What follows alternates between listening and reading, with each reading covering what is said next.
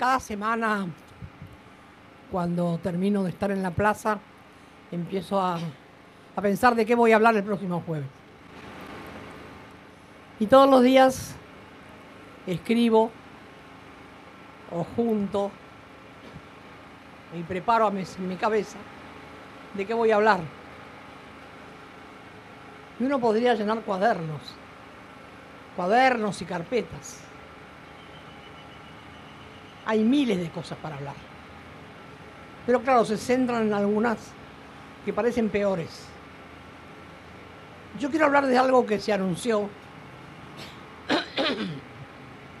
que se anunció ayer y antes de ayer con mucho bombo, que es que los compañeros desocupados a los que le paga el Estado un bono van a trabajar en las empresas que van a construir casas.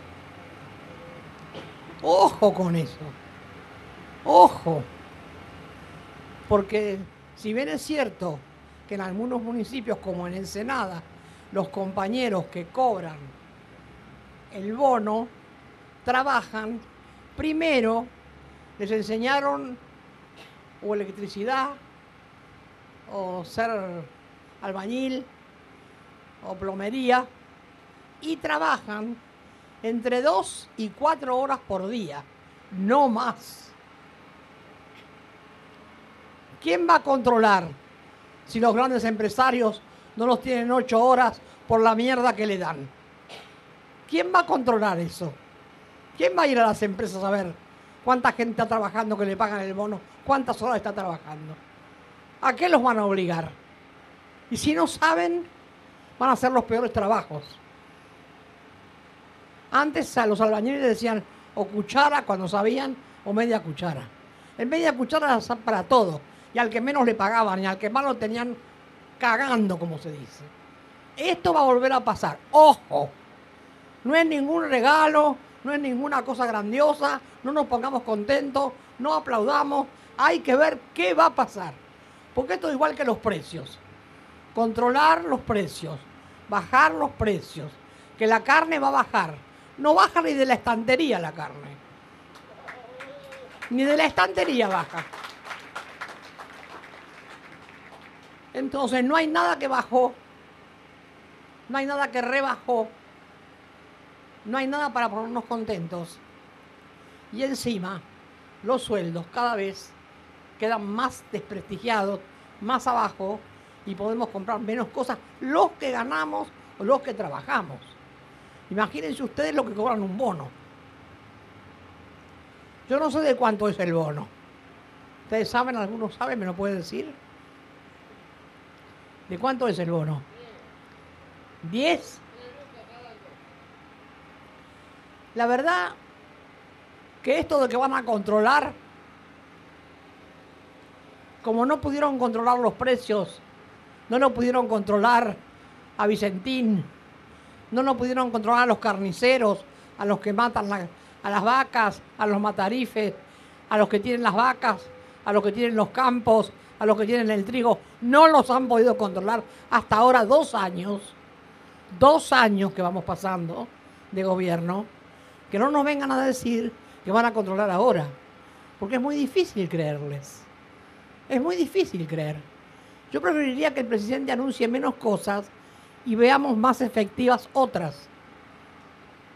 Porque son muchas reuniones siempre con los más cogotudos. Porque se reúne con la CGT, pero no se reúne con un montón de sindicatos que laburan como locos, como curtidores, o como Atilra, o como Ate, o como tantos que hay, o los maestros. Siempre van los van dejando de lado. Siempre se reúne con la CGT de los gordos. Esa no va a cambiar, hay que armar otra CGT. A los mismos compañeros que están peleando para ver si meten a Pablo Moyano.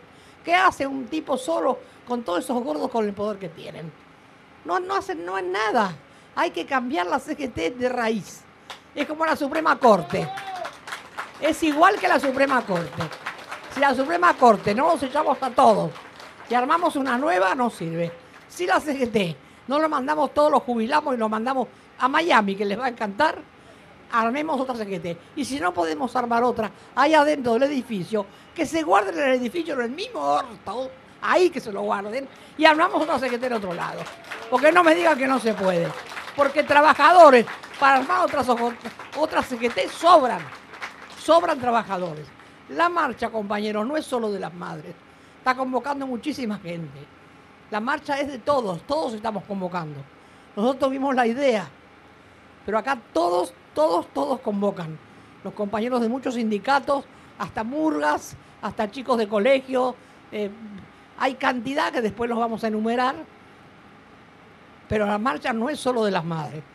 Fue la idea de las madres. Y hay que hacer marchas en todos los lugares, en donde acá porque tenemos la suerte de tener Plaza de Mayo y en otros lados tendrán otras plazas también para marchar. Necesitamos juntarnos en todas las plazas del país. Si somos millones ese día 17 de octubre, recordando aquel 17, aquel famoso 17, tendríamos que juntarnos millones para ver si el gobierno nos escucha. Y después tenemos que dejar, yo tengo dos o tres cosas para decirles, todavía no se las voy a decir, para que todas las semanas hagamos uno o dos actos para decir no pago la deuda, no pago la deuda, no pago la deuda. Todo el tiempo así martillando con lo mismo. La única salvación para que los niños coman, para que los padres trabajen, para que los maestros ganen, para los que, que los enfermeros sean reconocidos, para que estemos un poco mejor todos, es el no pago de la deuda externa, porque la deuda no es nuestra, es de Macri. Y Macri está dando clases de economía en Estados Unidos. No tiene vergüenza. Y los yanquis tampoco. Él está ya muy feliz, con toda su cría. Y no va a volver. Porque se juntan todos los que. para que no los pongan preso a ninguno. Ellos tienen todo arreglado. El pueblo, con el tema de la tecnología, sin darnos cuenta, nos sacaron muchas cosas. Y nos sacaron dos cosas que son como preciosas, que tenemos cada uno de nosotros y no sabemos, que es como nuestra riqueza, que es el tiempo y la palabra. Gastamos mucho tiempo en mirar el telefonito y mucho tiempo en la palabra que no, no tenemos más porque la gastamos también en el telefonito. Y eso no es la comunicación. El pueblo se comunica en las plazas, en las calles, pintando, gritando, hablando, pidiendo, armando comunidades. Es la única manera, no quedándonos en la casa. Si los otros no salen, si el presidente quiere hablar todo el tiempo, él solo que hable. Los de la CGT no tienen nada que anunciar para los CGT el silencio es salud. Para los pueblos el silencio es complicidad. Por eso nos hablan ellos, porque son cómplices de todo lo que pasa. Esos son los gordos de la CGT con los que el presidente quiere hacer la marcha el 17 de octubre. La verdad, me da mucha lástima. Hasta el jueves que viene.